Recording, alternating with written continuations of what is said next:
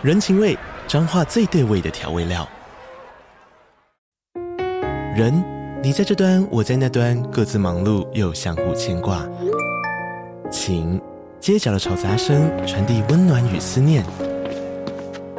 味，是从每一个转角飘出的乡愁。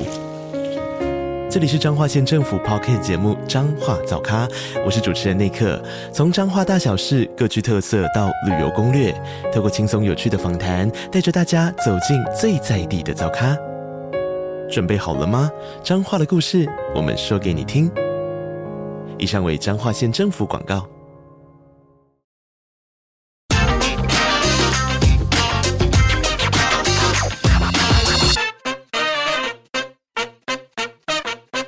Hello，大家好，欢迎收听《听经济》啊，我是这一集 AI 大晋级的主持人徐木军。今天我们很高兴的要来聊到这个最近这个深测会啊，刚举办完的这个医疗科技展哦。那因为这个这个科技展哦，它其实在我们这个生技产业里面哦，算是一个哈年度最大展哦，所以我们。呃，这次它这个展会一连是举行了四天哈，那呃，包括除了这些生技厂商之外哦，就连这个国内哦，现在做 AI 哈，主要的领头羊包括广达，然后还有这些个宏基这些公司哦，都有推出医疗科技的新产品哦。那我们这些呃生技公司里面有长盛。乐嘉等细胞治疗公司哦，这也是在这里面哦，公布了一些最新的成果。所以今年的医疗科技展哦，非常的丰富哦。除了集结国内顶尖特色的医院、智慧 AI，还有精准医疗产业哦，那还包括国际医疗的药角、药角的一些大集合哦。所以除了国内各大医院，还有国外科技大厂，辉达、Intel。微软、甲骨文等都投入到这次的参展哦，所以看到这些大咖哦，其实可以不难想象哈，明年的这个整个医疗的产业哦，其实跟 AI 还有跟科技产业哦，其实是密不可分哦。那我们就要来看看这次这个医疗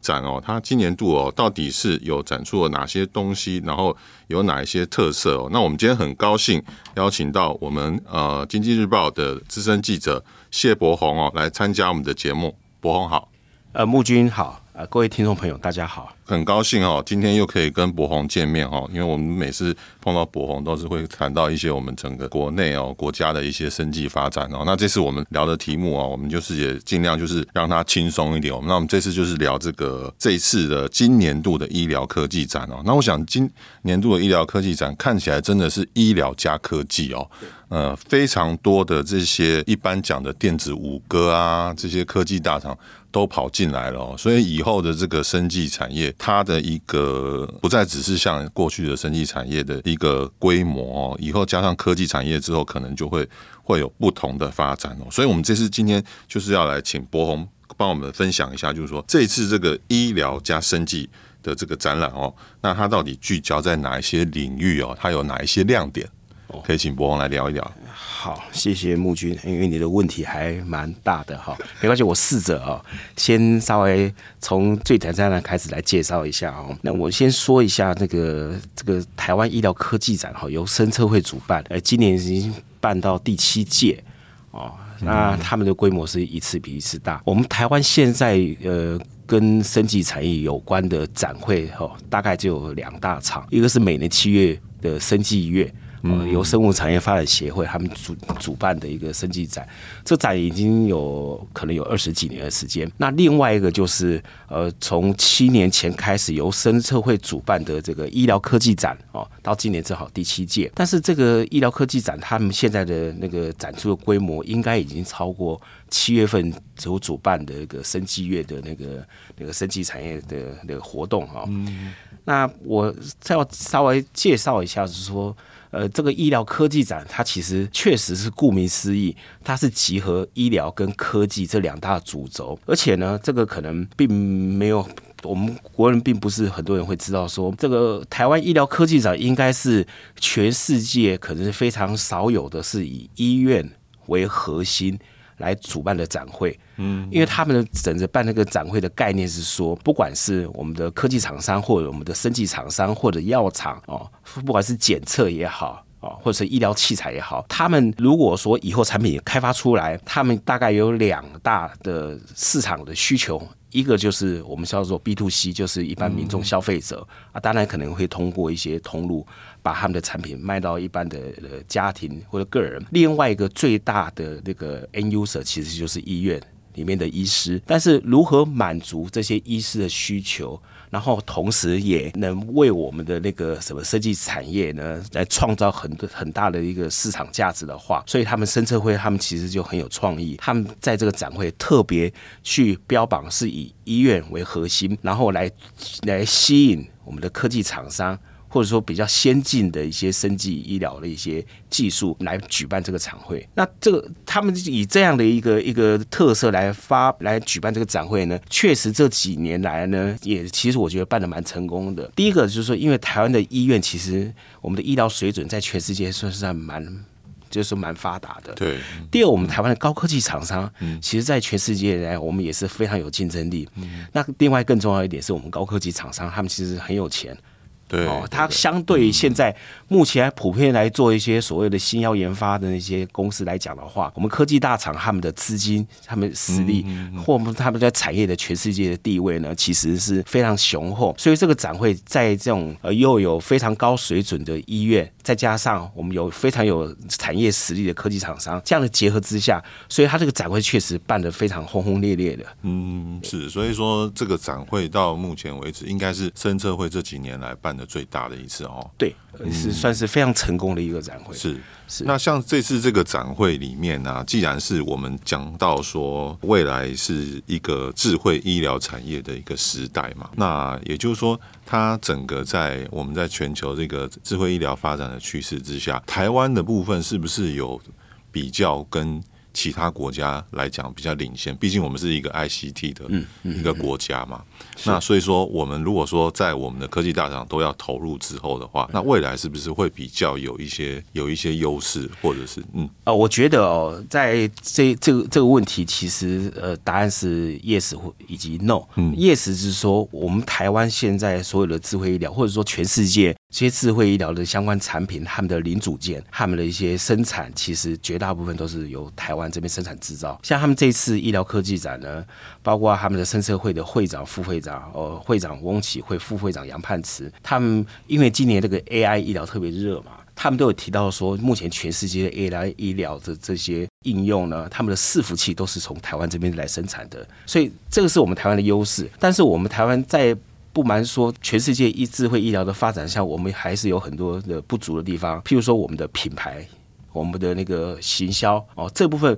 其实，在只要是国际上哦，科技医疗的这些产品呢，我相信绝大部分还是都是由那些国际大企业、大集团他们所掌控哦，不管是 GE 啦，或是西门子啦。哦，或者是微软啊这些科技大厂，然后台湾以前都是扮演，就是说我们帮他们生产代工，即便是从以前传统的 PC 到后来笔电，到现在的智慧医疗产品，我们台湾现有的角色还是多数是在帮那些国际大厂是代工，或者说是生产他们所需要的一些零组件。但现在医疗科技呢，他们希望能解决，就是要能不能扭转这个问题，能不能让台湾。我们的科技厂商自行开发的产品，先透过台湾的医院医生们认证，觉得哦好用，然后再来行销到国际市场。我这个是他们这医疗科技展要举办的一个呃很重要的一个目标。嗯，所以说就不只是像我们过去呃这些科技大厂，他们只是在代工做产品，而是说他们是真正想要去涉入进入到这个医疗产业里面。对，但是其实呃据我的了解哦，像我们的笔电大厂广达，其实。像广达这样子的公司，它其实投入这个医疗生技里面已经很久了。对，但是感觉上听这个他们董事长林百里在演讲的时候，好像还是会有讲到一些，就是类似他们其实还没有办法很深入到真正的这个智慧医疗产业里面的一些问题。那有一些问题是可能是跟医院，然后或者是说，就说不是像从前他们做代工这么简单。嗯，就是说他们如果自己真的想要在这个医疗生技业里面发展的时候，他们其实还是会面临到一些问题嘛，对不对？是是是是是。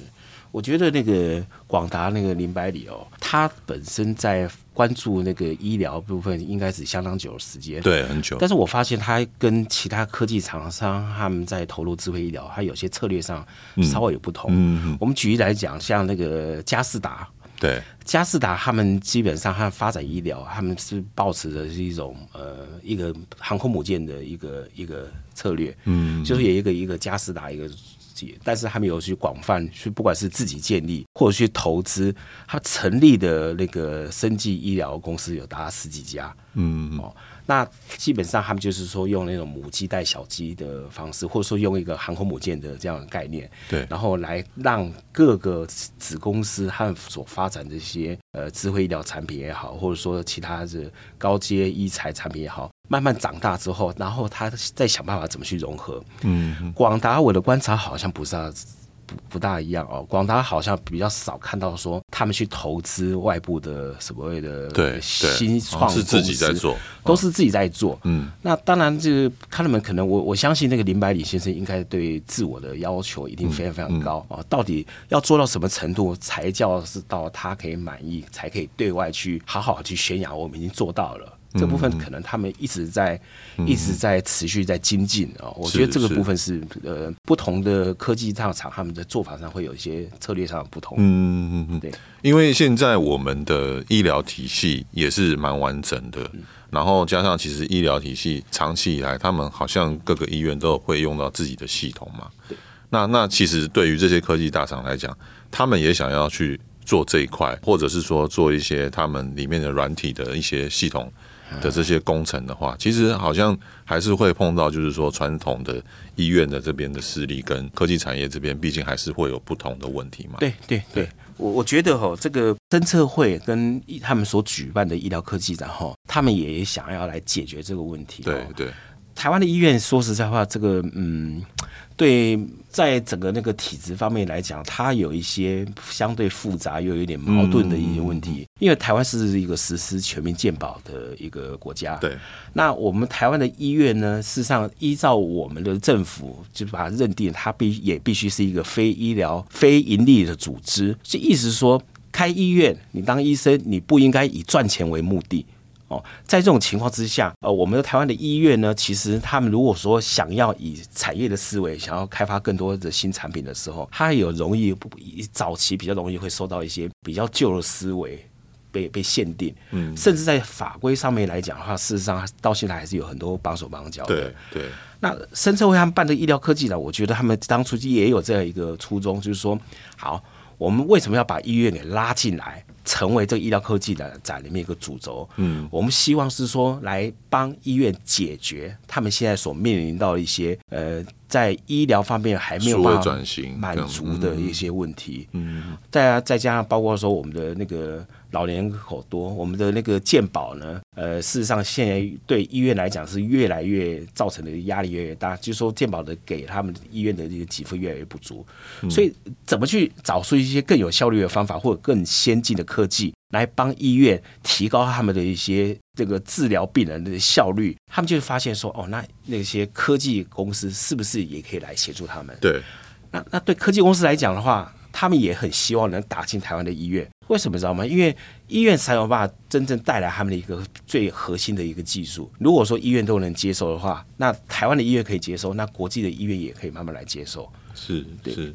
其实就就就我之前过去采访的经验哦，像那个广达董事长那个林百里，他平常是很少。接受大家媒体采访，但是我发现为了这个，对他们的这个医疗方面的发展，哈，是是，他其实在这个各大展会，他其实每次都会出来演讲啊，对，或是接受媒体采访哦，一直在宣扬一些他他觉得面临到的问题跟挑战哦。我觉得是，对对对，那那你可不可以聊一下，就是说他在这些谈话当中，你觉得你有秀出说什么样子的方向跟重点，还有他想表达的意念是什么？是。因为今年那个林百里先生在医疗科技展里面，他有一场演讲了，是。那重点就在谈这个生成式 AI 哦，或者说在那个 AI 在智慧医疗方面的应用哦。那林百里事实上在关注这部分真的很久。那他在演讲里面有特别去提到说，因为那个他在讲说，现在 AI 部分全球现在已经进入到 AI 的第二波，就是以生成式 AI 为为主主轴，然后在智慧医疗方面去怎么去应用哦。所以他觉得说，哎，这个生成式 AI 未来是在扮演主导科技发展的角色，然后最大的应用呢，绝对是在医疗领域啦。嗯，我我我想这个部分，诶，可能很多人还是应该还没有办法去体会说，为什么对 AI 在医疗领域的用途会很很大哦。嗯，这这个问题其实呃，不要说是我们一般外界的人的可能还没有办法去体会，其实对我们台湾。这些从事医疗、生技、制药产业发展的这些公司、这些产业的负责人，他们也很好奇，AI 也好，或者生成式 AI 也好，到底能对，就是说这个生技医疗领域能带来什么样的贡献？是。那因为刚好就是说，今年展出有一家公司叫做长嘉智能。嗯，哦，这家公司长江智能，他们是台湾目前做 AI 医疗部分，他们做的产品项目应该是最多的一家公司。哦，他的董事长叫做陈明峰，陈明峰他是以前的台大医院的院长。嗯，这个是一个呃很有趣的一个，就是一位董事长。为什么呢？呃，台湾的医院龙头的院长退休之后，去开生技公司，当一家生技公司的董事长。对，那时候我们就会很好奇说，那为什么他特别去要去从一个医院那种整个整个医界的那种权威、医界的那种那种地位非常崇高的地方？他为什么会跑去当一家生技公司的董事长呢？原来他就是一直在公司就一直在聚焦发展所谓的那个 AI 医疗。嗯，那。他其实，在林百里那次演讲的时候，并没有办法讲到很多说哦，到底 AI 在医疗部分可以哪些贡实际的贡献。那个陈明峰陈董事长，其实他有曾经有公开有说一下 AI 到底可以用在哪边。最简单的一个就是说，哈，那个长嘉智能他们跟中国医药大学附设医院他们有合作，由中国医药大学他们开发出一种那种 AI 的那种书写软体。这书写软体是要干嘛？就是说医生去。诊断病人，他只要用嘴巴讲哦，那那个那病人的一些病例啊，就可以透过那种 AI 就写好了，就把它写好了哦。或者说护理人员呢，他们基本上他们实在是工作太忙，但是他们很必须重视那种护理记录的书写。嗯、那透过那个 AI 软体呢，那他们护士就可以很轻轻松通过 AI 来那个解决他们的一些护理记录哦，然后把它规格化。所以这个部分，呃，陈明峰讲的是说这个 AI 医疗。对医疗的发展的第一个用途，就是说它可以大规模、重复性取大规模的取代一些重复性的行政工作，是。以及诊断，嗯嗯啊，因为台湾现在哈，现在面临护士荒啊，医师荒啊，大家都觉得说现在医院是一种血汗工厂，对对对，啊，所以大家都不愿意。那如果透过 AI 医疗这个这个这个软体的话，是可以解决他们这些人力不足的这些问题，嗯嗯然后第二个，陈明峰也提到说，这个呃 AI 医疗它可以做什么事情呢？现在因为很多医生他们要做那种诊断，或者说特别是针对那个 CT 做那个医学影像的扫描的时候，他必须用肉眼去判断做那些东西。可是有时候长期工作，呃，那个工作疲劳，眼睛肉眼，或者说会也会。误读、判读，嗯，他们现在就会觉得是说，哎，如果通过 AI 的话，事实上可以帮助他们做那种影像的判读的时候，可以做的更精准。这样的话，最大的好处当然是可以及早去做一些癌症的一些筛检，早及早发现癌症是不是有什么样的问题。透过你看那种传统的 X 光片啊，那个医学影像可以来做一些早点这种判读。嗯嗯。啊，第三个呢，可能更进一步，可能就是在制药、生技制药领域开发一个新药是很困难的。但是如果说透过 AI 的话哦，这部分早期的部分可以帮很多一些新创公司在早期研发的时候去做一些很大的一些基因的筛选哦。那等到做临床试验的运用的时候，那 AI 又可以帮他们去筛选出哪些病人适合做接受临床试验。那这样的话可以大幅缩短。嗯，整个那个新药的研发时程，以前搞不好要花十几年时间，对，现在搞不好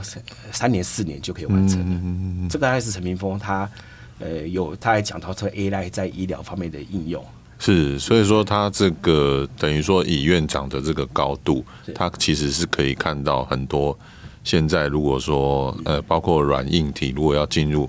一个 AI 科技的时候，嗯，等于他就是一个。一个很好的机会点，然后由他来、嗯、由他来主导这样子。嗯，其实那个这次医疗科技展，因为参展的厂商真的非常非常多，那每一家公司做的都很有特色。我我先这一部分我先放后面来讲。好，那一开始我先先讲一下主办单位那个深策会，他们今年做了几件事情，我觉得是很有特色。好，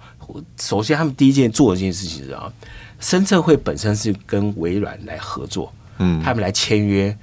做跟微软签约要干嘛呢？因为微软在全球，他们有一个云云端的那个、那个、那个所谓所谓那个那个通路了啊。对对。那生测会他们就想要说，那我们跟生测会合作，那以后呢，可以帮我们台湾这些智慧医疗，可能特别是软体的这些产品呢，我们能不能就是说，透过微软的云端，直接让全世界的这些那个微软的使用者都可以看得到？如果需要经过 FDA 审核通过的话，那自然就是说。可能还是要回归到国外的医院来去使用，可是有些产品，也特别是那些软体哈，他们可能是给一般消费者来使用。譬如说，我们量测那个，你也许我们有一个那个什么手智慧手机，智慧手机是硬体，可是从智慧手机里面，我们去下载，从微软里面去下载又万一利用一个作为那些身体健康量测的这些 APP 啊，然后。把它传到你的智慧手机，以后就可以用这种智慧手机或者智慧手表，可以来做一些侦测。是哦，这个是举一个例子啊。所以他们今年，他们就想说，大概明年第一季哦，他们就希望能推荐台湾已经通过台湾的认证许可的这些智慧医疗产品，接下来就往那个微软的那些云端通路去散去去去铺货，然后设立一个台湾专区，让。国际上，不管是美国还是欧洲，他们这些使用者看到了，他可以想要，当然要付费哦，然后再再去从微软去下载来使用。嗯嗯，这个是一个我觉得还蛮有那个积极性的一个一个一个发展。是。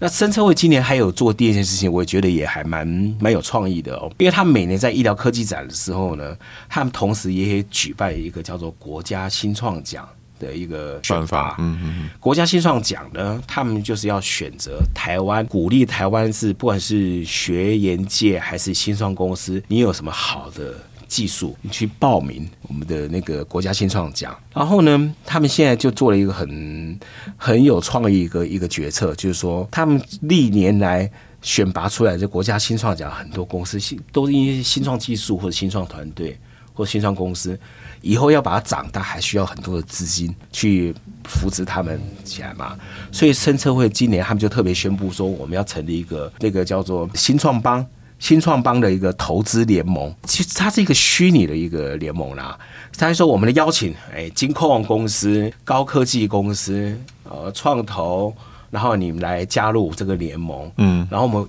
喊出一个口号，我们要集资一百亿啊！集资一百亿，然后针对这些新创的公司，我们看到有好的一题材，我们是不是要透过联盟，大家一起来投资啊？或者至少是甚至会透过这个新创帮，把一些好的一些公司、好的题材啊，把它集结在这边，对，让不管是金控、高科技公司，他们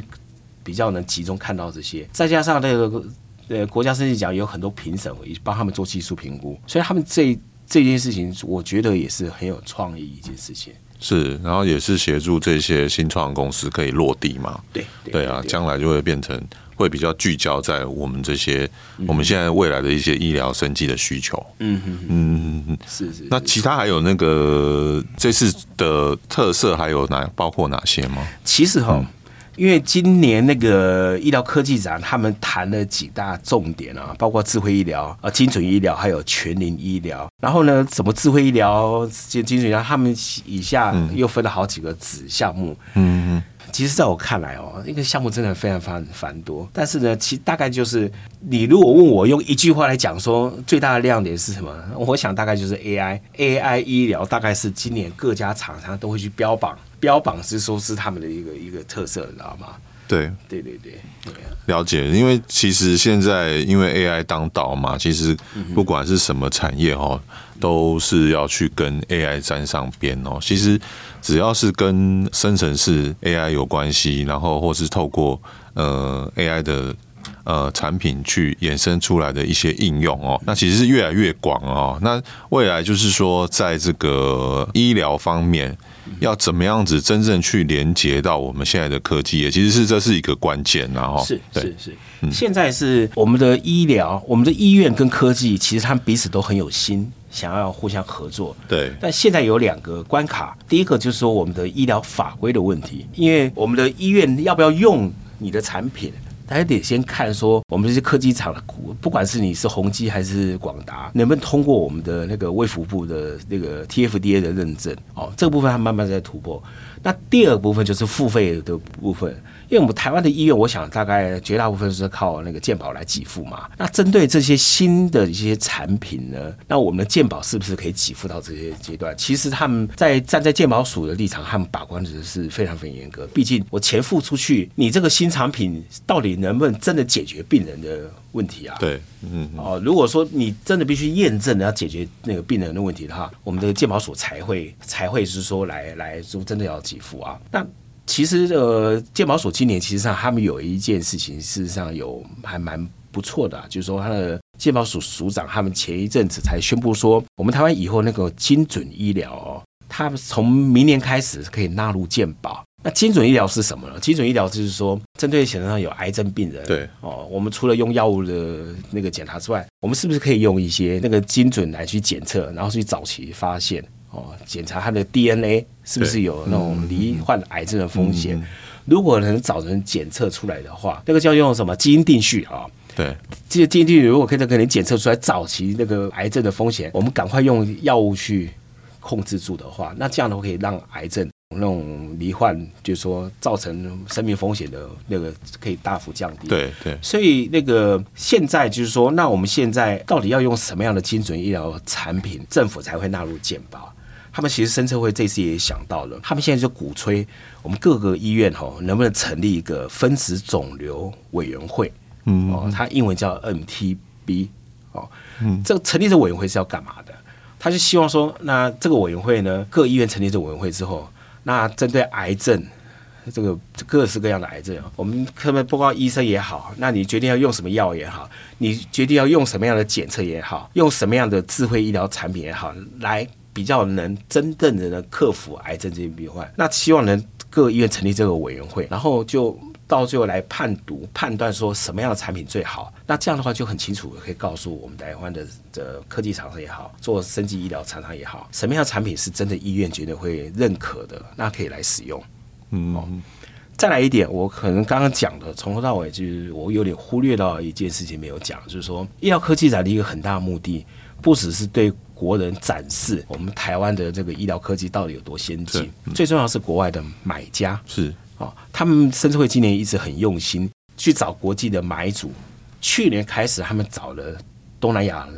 的好几个国家的医院协会，很多医院的院长啊，请他们到台湾来来参观我们的科技厂商，看他们愿不愿意买台湾这些产品。因为刚好配合我们政府的那个新南向政策哦，我们希望说把我们台湾的医疗资源。过去是医院的人道服务，现在希望能延伸到医疗产业方面，可以把我们的产品把它推到东协。另外一个今年呃新找来的国际买主是来自于中东阿拉伯、阿拉伯联合大公国，还有东欧，他们有有一些那个当地最大的那个医疗通路商，他们这次也来到台湾来。希望来看看台湾的这些科技产品到底好在哪里。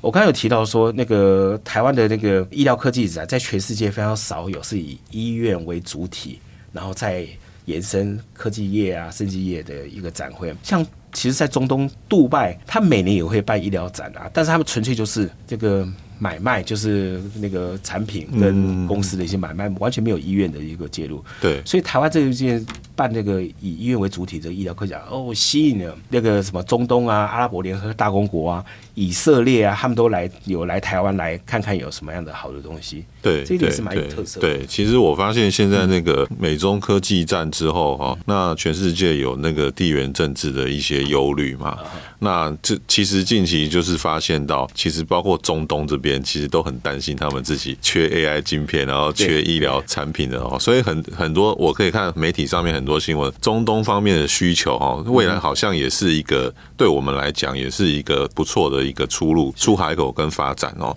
所以我们现在其实像这次的这个医疗科技展哦，我们现在所做到的这些，他们考虑的这些深策会考虑到的这些这些特色哦，其实都可以帮助到我们科技厂商很快的去进入到这个医疗产业哦，尤其是这个医院体系的部分。那所以说，我们如果说从这个点来看的话，现在这个时间点去看，我们是不是两边医疗跟科技的结合？其实我们可以说它是一个元年。那未来之后几年可能会比较加速，是加速这样子的整合。你你的看法是什么？我觉得这个，因为台湾的科技业者实在是很有实力哦。嗯。那我们的医院呢？呃，虽然说他们的医疗水准很高，可是他们也很有急迫性，就是最主要就是健保资源非常不足。对对。所以如何在健保提供的资源之外，然后他们可以开拓更多的一些呃收入来源，我想这些医院是非常期盼的。对。现在不只是科技业厂商要找。他开发产品，问他们要不要用，而是医生自己说想跳出来，然后呢，我自己去开发我所需要的产品。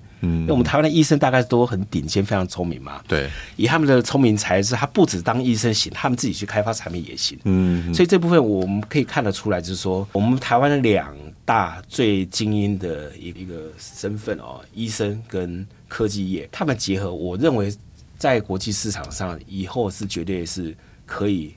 可以是大放异彩啦，现在就看到说我们政府呃在政策松绑的速度能不能赶得上那个产业的需求跟他们的一些技术的发展的一些速度。是，那现在为什么呃政府不赶快就是松绑的快一点，让他们两边结合的更快一些？呃，政府其实已经很努力了。我想说，所谓的政府应该是指卫福部。对，那毕竟它是攸关那个民众健康安全的，所以它任何的法规松绑一定要。面面俱到，那再加上是我们的那个总体的在医疗这支出预算其实是非常有限。今年哦，有我们开始，我们国内医界人士不断去倡议，我们台湾的医疗占 GDP 的比重实在是太少太少了。目前大概是我们整体的那个医疗健康的比重大概只占 GDP 的百分之六，那韩国好像是十一，对，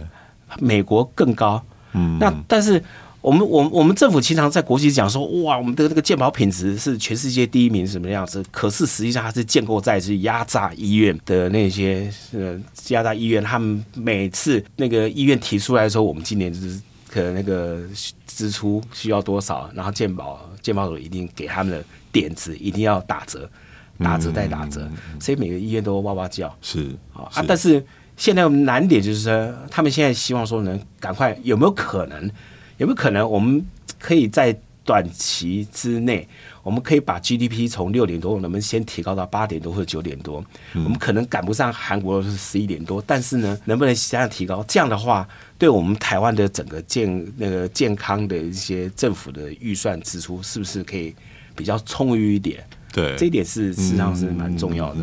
所以说，其实明年还是一个关键关键年哦。对，就是说，整个我们不管是这些科技厂商，他们在医疗部分的一个营收能不能增长，然后加上就是说，我们这些生技厂商他们的一些相关的出路是不是变多了？可能明年就是一个很大的观察重点。是，对。那其实现在最近就是因为有这些话题哦，包括医疗生技科技展的这个带动哦，那其实，在生技股上面，现在看起来好像也看起来就是。说在台股当中还是表现相对比较好的，那加上最近好像又传说可能又有疫情要再起哦，那你怎么看？就是整个生技股后市的一个表现？哎，今年下半年的生技股我并不觉得有表现的有比较好啊。那当然，最近因为从中国大陆再度传起来疫情后，对于我们这些防疫概念股好像有一些起色。对，可是整体来讲的话，今年的生技股，我觉得我猜想啊，我猜想，因为可有可能是因为我们的科技或者什么 AI。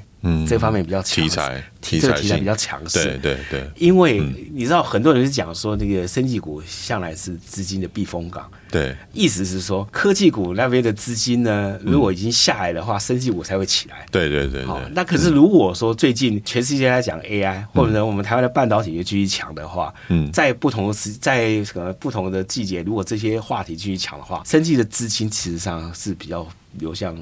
那边的。是是是。那。这一点我觉得很可惜，因为台湾今年事实上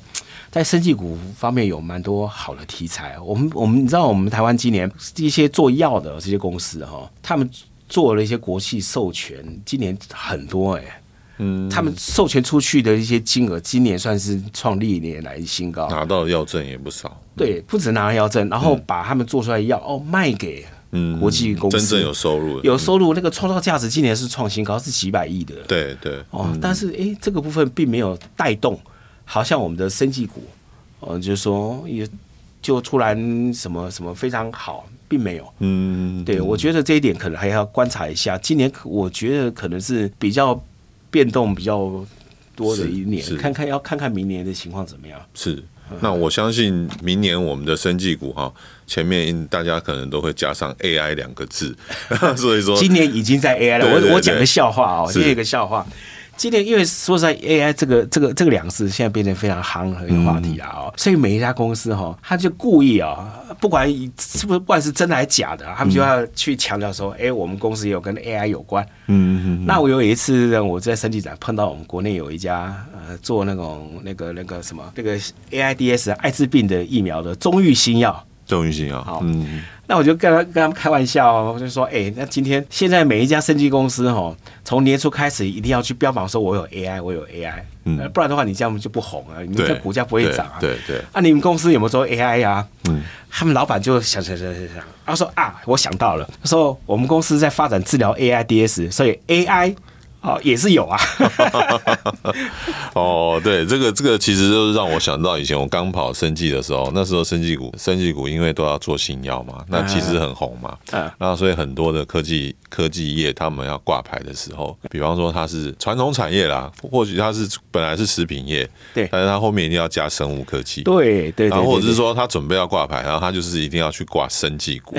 对。因为就是说在投资上面的话来讲。那投资人就是喜欢这个族群的话，股价就会涨。是啊，那所以我相信明年我们整个那个生技股在有这个 AI 这个金字招牌之后哦，会有越来越多的参与者，新的参与者，然后新的这个 AI 股出现。呃，希望他们是，尤其是生计，希望他们是真的有在运用 AI。对对对，那我我相信这这次的这个医疗科技展哦，算是蛮成功的哈。就像刚刚博宏所提到的哈，其实我们的这些这次的展览里面，它是有把医院体系拉进来的。所以其实那医院过去，它或许就是说每个医院它都有各自的。本位主义，比方说台大、荣总，他们可能系统都不一样。嗯，那他们其实，在跟科技厂商在结合的时候，科技厂商他也没有办法再像以前做一个。呃，通用性的产品给所有医院去用，这很难，这很难，这很难。对对对对对，我觉得这个部分有一次，我是听那个深策会副会长杨盼慈演讲，他确实有点到我们台湾发展医疗、智慧医疗这些科技厂商有一点点迷失啦。对，他一直说，因为我们你你刚刚讲的通用性的产品，确实，我们说我们的厂商以前想要做的就是能不能一次解决，像 PC 一样嘛，对对对，像手机一样嘛。可是这个在医疗领域这个太困难了，对，所以杨判石是建议说，其实应该要针对个别的公司项目、医院个别的项目，我们这次解决那个那个那个肺癌的某一个问题是哦，下一次可能再继续发展。光是举例来讲，光是肺癌部分，你可以发展的产品项目就很多种。是是是，对对对。那至于要弄一个 total solution 的部分，我觉得以台湾目前的科技厂商的目前整个。规模跟这个整个投入医疗的时间来讲，我觉得还需要一点时间。对，但不如是你应该先个别的问题一项一项去解决。对，所以我，我我觉得说，我们的科技实力是没有问题，但是你要怎么样子把这个现在我们整个医院体系的一些文化跟。制度把它放进去之后，然后做一个很大的发挥，这还要一点时间嘛？需要点时间。对对对对对，所以我相信明年呃，绝对是我们这个医疗科技产业的一个成长哈起飞的一个大年哦。对，所以我我我是我是蛮期待，就是明年不管是说我们在产业上，或者是说投资上面。还有就是技术上面，其实整个都会是有一个很不错的一个整合，在我们的这个医疗产业哈。那今天我们很感谢，就是博宏来节目跟我们分享哦。那希望对我们的听众朋友们有所帮助哦。如果有兴趣的，都可以到我们经济日报的网站阅览文章哦。那经济日报推出的数位订阅内容里面有非常多国内外产业的深度报道哦。那有兴趣的听众朋友，欢迎订阅阅读。那喜欢我们的节目，也不要忘记给我们五颗。颗星的评价哦。那如果有任何想听的题目，或是对本期节目有什么问题，都欢迎在底下留言或者来信告诉我们。谢谢，我们今天谢谢博红，谢谢，谢谢，感谢，拜拜。拜拜。